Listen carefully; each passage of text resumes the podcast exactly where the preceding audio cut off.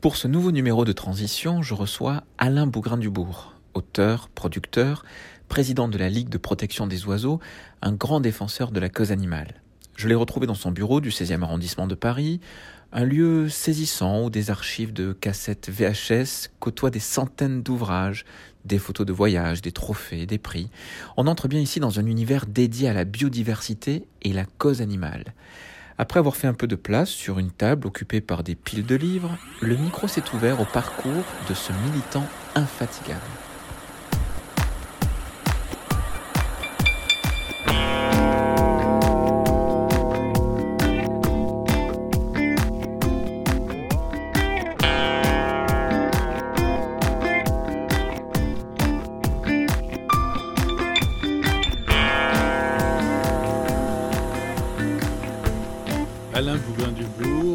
Qu'est-ce que je fais dans la vie? Tant de choses. À la fois, je suis au Conseil économique, social et environnemental. Euh, je suis écrivain. J'essaie euh, de me servir de ma plume. Et à propos de plume, je suis également président de la Ligue pour la protection des oiseaux depuis près de 30 ans. Une association qui a bien évolué et qui aujourd'hui dépasse de beaucoup euh, le seul intérêt de l'oiseau, mais porte le message de l'ensemble du vivant de la biodiversité. Euh, plus sérieusement, euh, j'imagine un enfant de 5-6 ans euh, qui dit Ah, je vous connais, vous, monsieur, mais, mais qu'est-ce que vous faites dans la vie? Je voudrais faire le même métier que vous plus tard, alors, parce que j'ai pas compris ton métier. Alors, il y en a beaucoup qui n'ont pas compris parce que l'image que je peux donner, c'est le mec qui reçoit des baffes par les singes, qui se fait mordre par un lion, qui se fait pousser par un éléphant, que sais-je encore. Le bêtisier animalier a beaucoup fait pour moi. Je dois dire que ça invite à l'humilité, dans la mesure où je pensais que, euh, voilà, à 71 ans, euh, j'avais fait autre chose que de faire rigoler simplement les gens à travers la planète et à travers ce bêtisier. Non, plus sérieusement, euh, alors que je souhaitais être vétérinaire, alors que malheureusement j'ai bac moins 1, j'ai heureusement fait de ma passion un métier euh, qui est tout à la fois celui de journaliste, celui de militant engagé, celui de conférencier, celui d'écrivain, celui aussi euh, politique. Il n'y a pas besoin d'être élu en France pour faire de la politique. Euh, notre démocratie offre aux associations la possibilité non seulement de s'exprimer, mais d'infléchir le mouvement politique souvent. Donc, c'est une voilà, c'est une multitude d'activités qui s'enchaînent, qui, euh, qui sont complémentaires au fond et qui visent à faire passer le message du respect du vivant, euh, de quelque manière que ce soit. Tu as cité euh, les animaux, les bêtisiers, etc. tu n'as pas utilisé le mot chasseur. C'est volontaire? Oh, je, les chasseurs me tuent, si j'ose dire. Non, c'est extrêmement fatigant parce que ils occupent euh, beaucoup de mon temps, de notre temps, dans la mesure où il faut bien qu'il y en ait qui se collent à dénoncer les abus de la chasse. Euh, qui sont extrêmement préjudiciables euh, pour le vivant. Par exemple, en France, on chasse 64 espèces d'oiseaux différentes contre une moyenne de 20 à 30 espèces dans le reste de l'Europe. Et surtout, sur ces 64 espèces, il y en a 20 qui sont à l'agonie, qui sont sur la liste rouge de l'UICN. Et moi, je dis cessez le feu le vivant, la biodiversité est euh, aujourd'hui en, déclin euh, formel. Malheureusement, les scientifiques comme l'IPBES, qui est l'équivalent du GIEC, les experts de la biodiversité au niveau mondial, nous expriment combien ce vivant disparaît, ce tissu est déchiré par nos activités multiples, et la chasse euh, participe de cette démarche. Donc euh, malheureusement, euh, on est obligé de se battre jusqu'au Conseil d'État, euh, jusqu'à la Commission européenne. Et heureusement, on a des résultats. Mais voyez-vous, vous êtes arrivé à l'instant, alors que je regardais une photo que je viens de recevoir d'un rouge-gorge qui a été capturé à la glu il y a deux heures dans un des départements du sud de la France où cette technique de piégeage est encore autorisée. Moi, ça me fait vomir. Je n'en peux plus de voir des gens qui n'ont qu'une obsession, c'est tuer toujours plus et encore et encore. Voilà, je crois que ce n'est pas un projet d'avenir.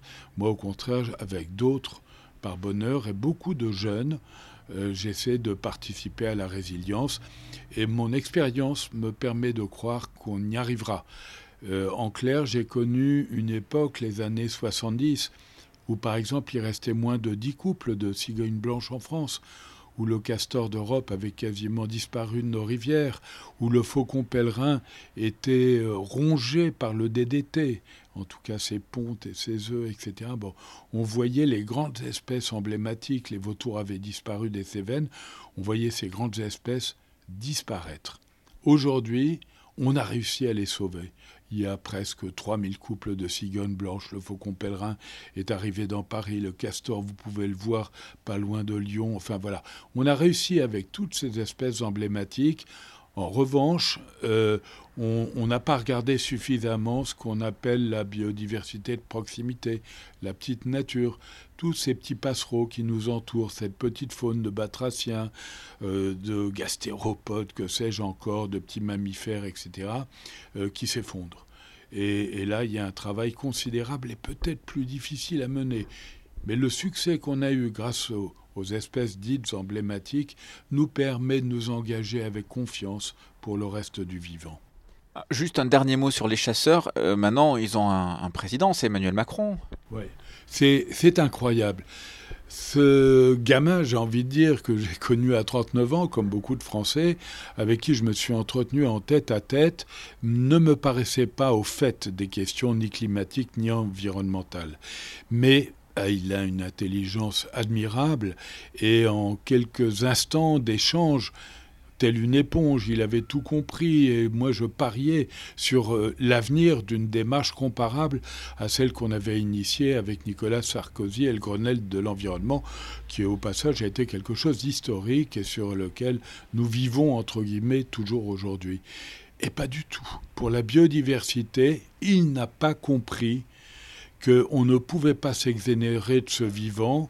Vous savez, il y a un discours d'un chef indien en 1854, chef Seattle, il s'adresse à sa tribu, les Suquamish, et euh, c'est son dernier discours avant qu'il soit mis dans une réserve avec son peuple.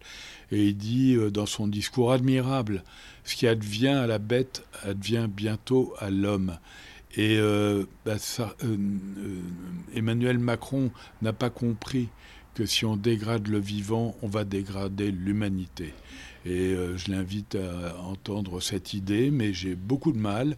Et on voit que ces ministres ont, le doigt sur la couture du pantalon, que jamais autant qu'aujourd'hui le pays a été gouverné par un seul homme. Moi j'en ai connu un paquet de présidents de la République.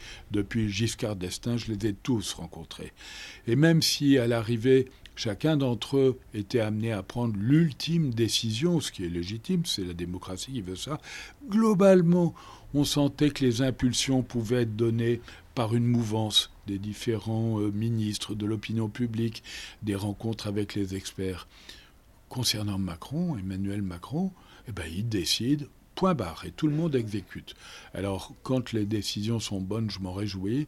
Quand il s'agit de d'agresser davantage la biodiversité en ayant le culot de prétendre que la France va être exemplaire dans le domaine de la protection du vivant, notamment à la veille de l'année 2020 où il y a le grand, euh, euh, le, grand rendez-vous de l'Union internationale de conservation de la nature, le congrès mondial à Marseille, plus la COP biodiversité en Chine. Et donc la France veut se positionner. Quel bonheur Mais quelle honte quand on voit en interne la manière dont elle se comporte. Et moi, je ne l'admets plus.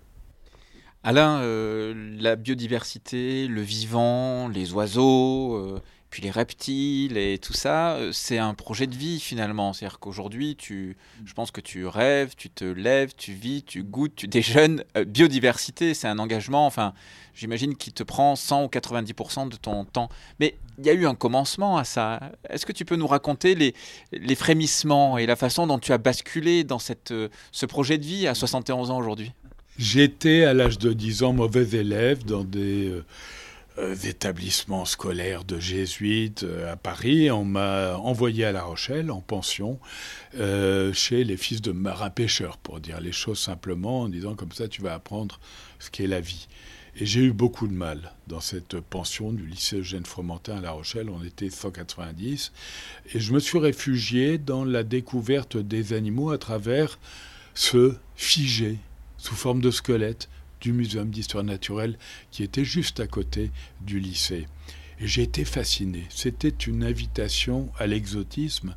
Euh, mes parents avaient une maison dans l'île de Ré, je regardais la mer bien souvent, je me demandais ce qu'il y avait au-delà de cet horizon, et je voulais aller voir le lion que je voyais ici empaillé, l'ours blanc que je voyais ici empaillé, et bien d'autres choses encore. Et c'était euh, une projection formidable. Et pour tout vous dire, je vais vous faire une confidence.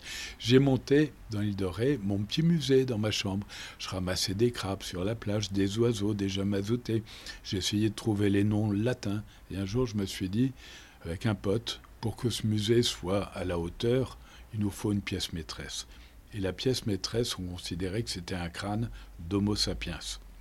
Moyennant quoi, on a été dans un village de Charente-Maritime, dans la fosse commune, tous les deux chercher un crâne d'Homo sapiens.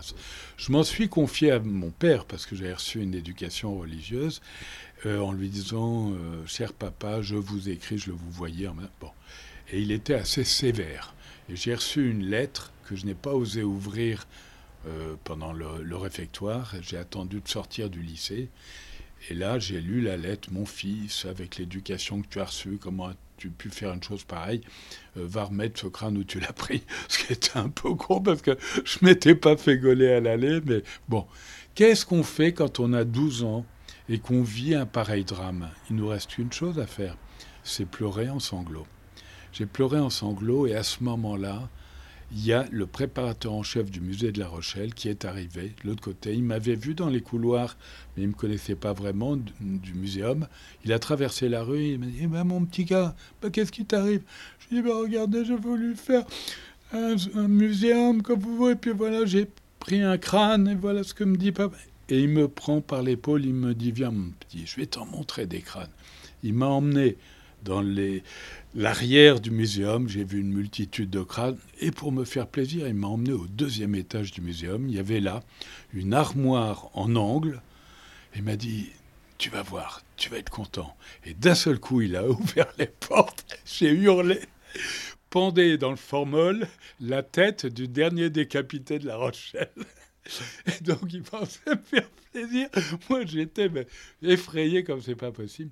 Et en vérité, ces préparateurs ont été mes, des amours. Ils n'avaient pas d'enfants.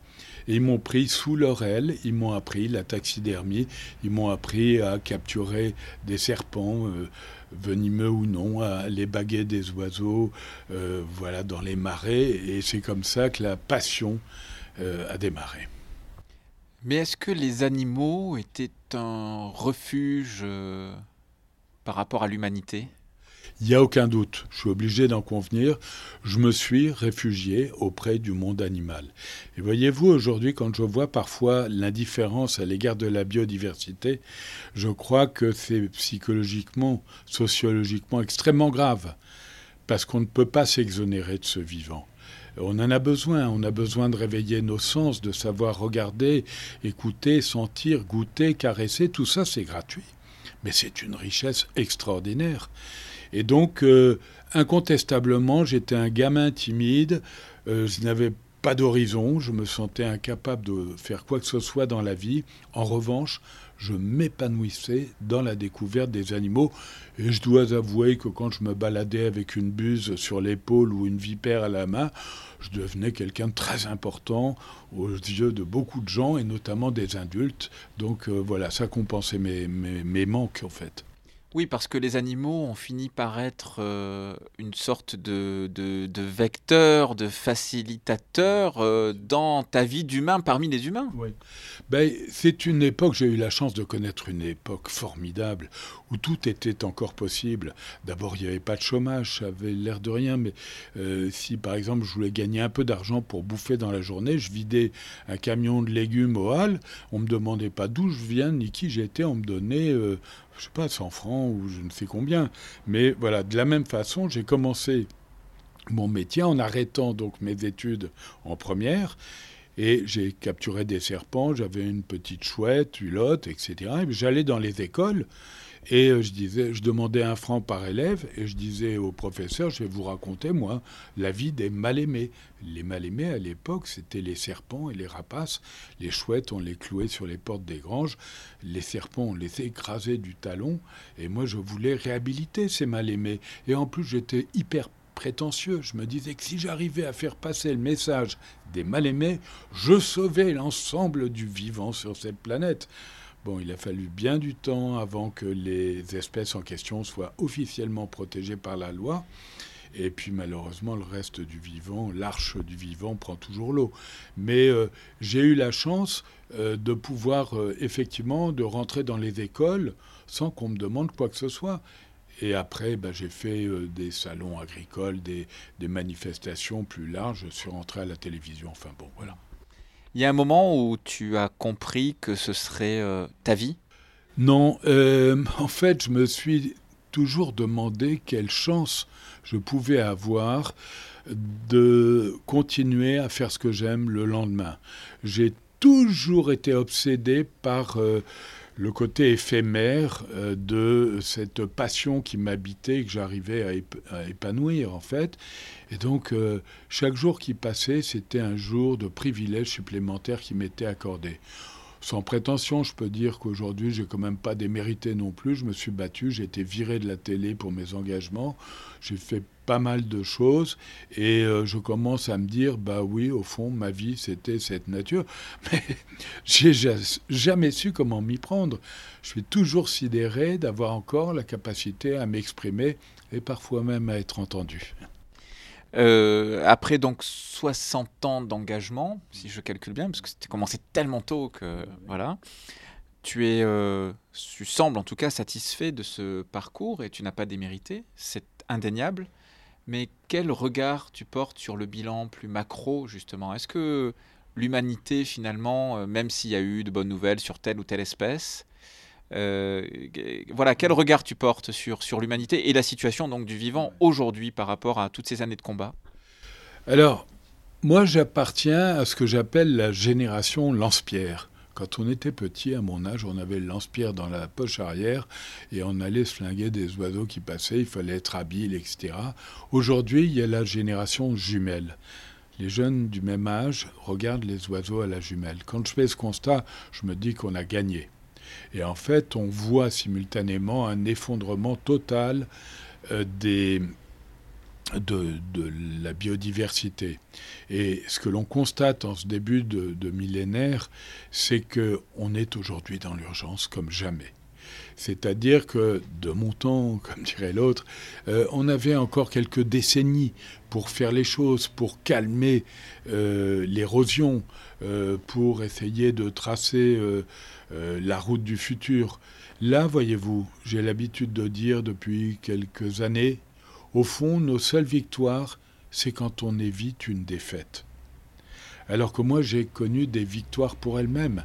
J'ai connu des espèces dites nuisibles devenir protégées. J'ai connu des territoires devenir des réserves naturelles, des territoires, des espaces devenir des parcs nationaux. J'ai vu la nature revenir. J'ai vu ces, voilà, cette, euh, cette vie éclaboussante de beauté qui accompagnait l'homme et que l'homme découvrait peu à peu. Et puis d'un seul coup, ça bascule.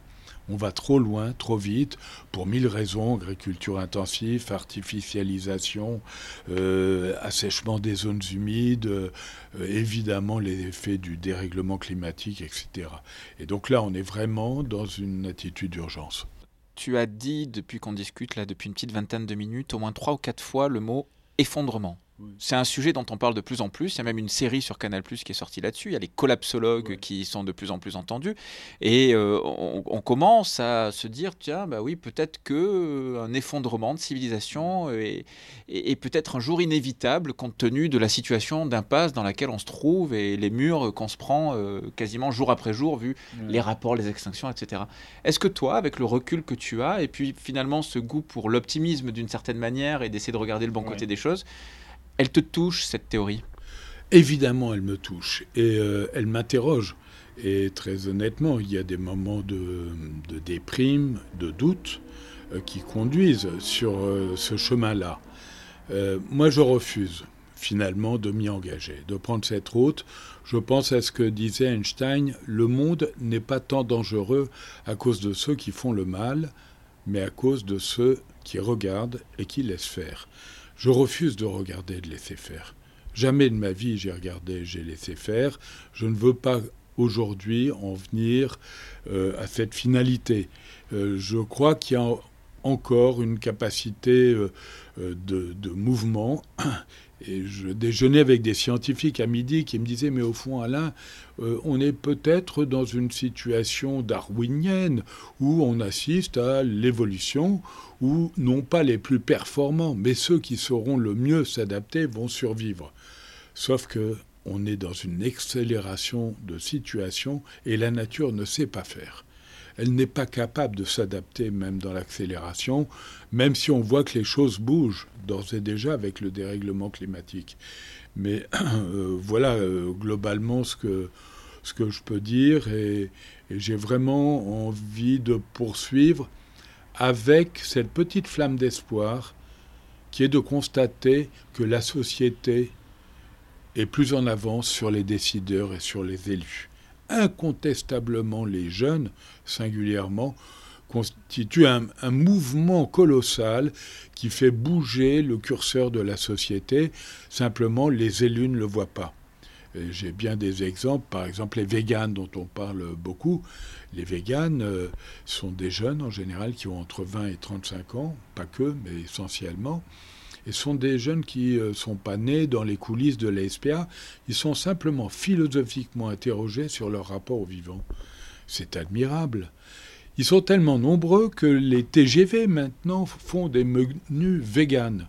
Et les parlementaires, lorsqu'ils font des lois qui touchent à nos rapports à l'animal, n'entendent pas, ne voient pas ces mouvements ou bien alors mettre du temps, et on a vu que la loi agriculture-alimentation avait méprisé toute, euh, toute notion de bien-être animal, et on nous explique maintenant, sur la pression des images et de l'opinion publique, qu'on va changer ça en 2021. Putain, pourquoi on ne l'a pas fait en 2018 Voilà, c'est ça qui est navrant.